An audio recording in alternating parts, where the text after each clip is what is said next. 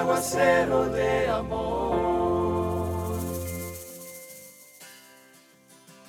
Confía en Dios y Dios hará, dice el Salmo 37.5.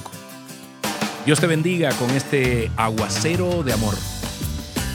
Aquí está la palabra de Dios para inspirarnos en este nuevo milagro llamado día. Bendiciones.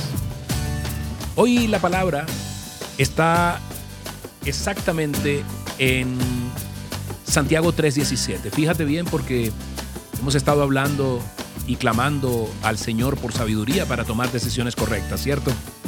Pues hoy nos lleva aquí a Santiago 3:17 y nos habla y nos aclara un poco acerca de la sabiduría, cómo es. Dice, en cambio, la sabiduría que desciende del cielo es ante todo pura y además pacífica, bondadosa, dócil, llena de compasión y de frutos, imparcial y sincera.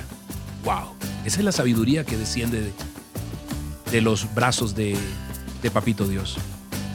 Fíjate bien, estaba hablando con un amigo y, y llegábamos a la conclusión de que la sabiduría que viene de Dios y la sabiduría que te da Dios y que me da Dios no es necesariamente una información sobre la manera, sobre el modo de salir de las pruebas que a veces la vida nos presenta, ¿no?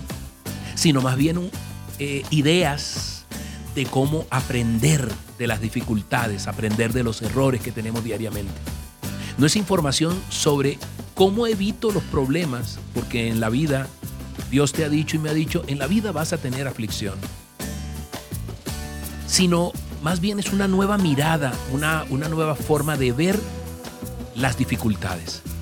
Es mirar hacia arriba, mirarlo a Él. Y precisamente hoy te traigo una ilustración, una fábula, para hablar de esto, de la, de la sabiduría que tanto le estamos exigiendo y pidiendo a Dios, clamando.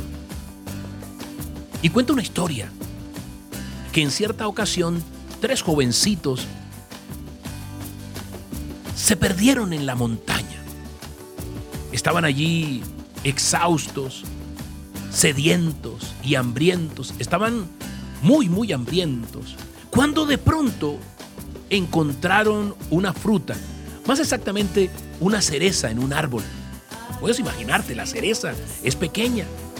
Y entonces empezaron a ver cómo comían esa cereza. Tenían mucha hambre. Y el problema está en que esa fruta, pues todos sabemos que no es lo suficientemente grande para alimentar a estos tres hambrientos jóvenes que no encontraban el camino de vuelta.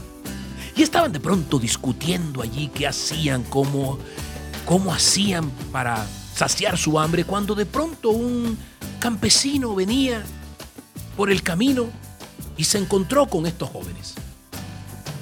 Y les dijo, cálmense jóvenes, ¿qué pasa? Y ellos le explicaron. ¿En qué podría, en qué podría yo ayudarles?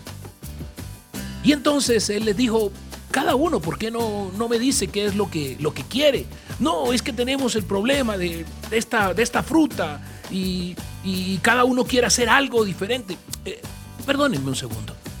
¿Tú me podrías decir qué es lo que quieres? Le dijo al primero.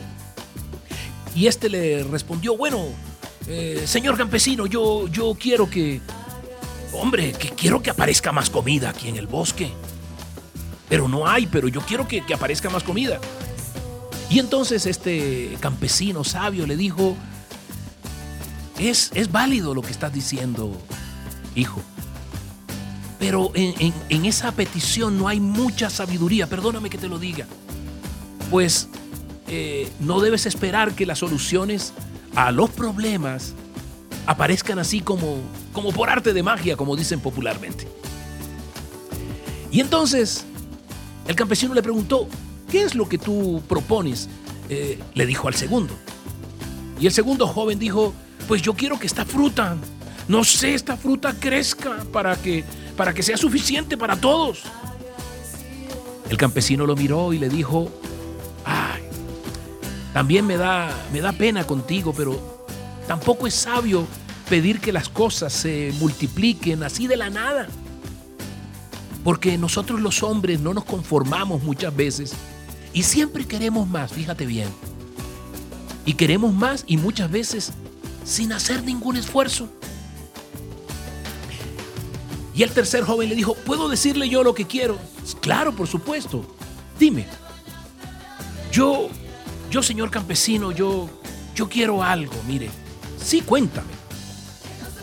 Yo quiero que, que, que nos despojemos de nuestro orgullo y que nos hagamos más pequeños para que para que esta fruta pues alcance para todos. Y el campesino lo miró, sonrió y le dijo, tu petición es buena, joven, pues cuando el hombre se humilla y se empequeñece delante de Dios, verá la prosperidad. Y en ese mismo momento, el campesino de su mochila sacó un atado de cerezas frescas que estaban allí y se las entregó para que la comieran y siguió el camino. Verá la prosperidad. ¡Wow! Muchas veces esperamos que Dios solucione inmediatamente todos nuestros problemas, ¿cierto? A veces radica el problema allí. A veces no queremos esforzarnos, queremos que todo aparezca así, como de la nada. Y muchas veces no queremos cambiar algunas acciones, algunas actitudes que hemos cometido y que han llevado al error. Y entonces eso no cambia nuestras vidas. Cuando nos acercamos tú y yo a Dios con humildad, con humildad de corazón, Él se complace grandemente en hacernos grandes, en hacernos fuertes, para vencer todas nuestras dificultades. Así es.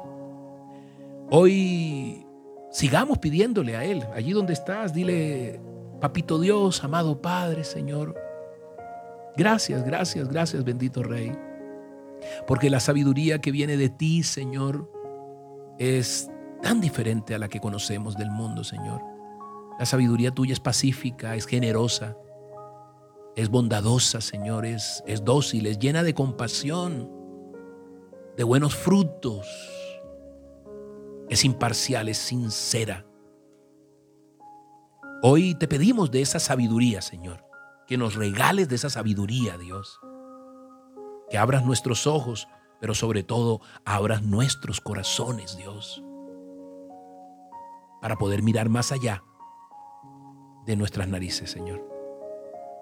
Tal vez así se producen los milagros que tú tienes para mi vida y para los otros, para los míos, Dios.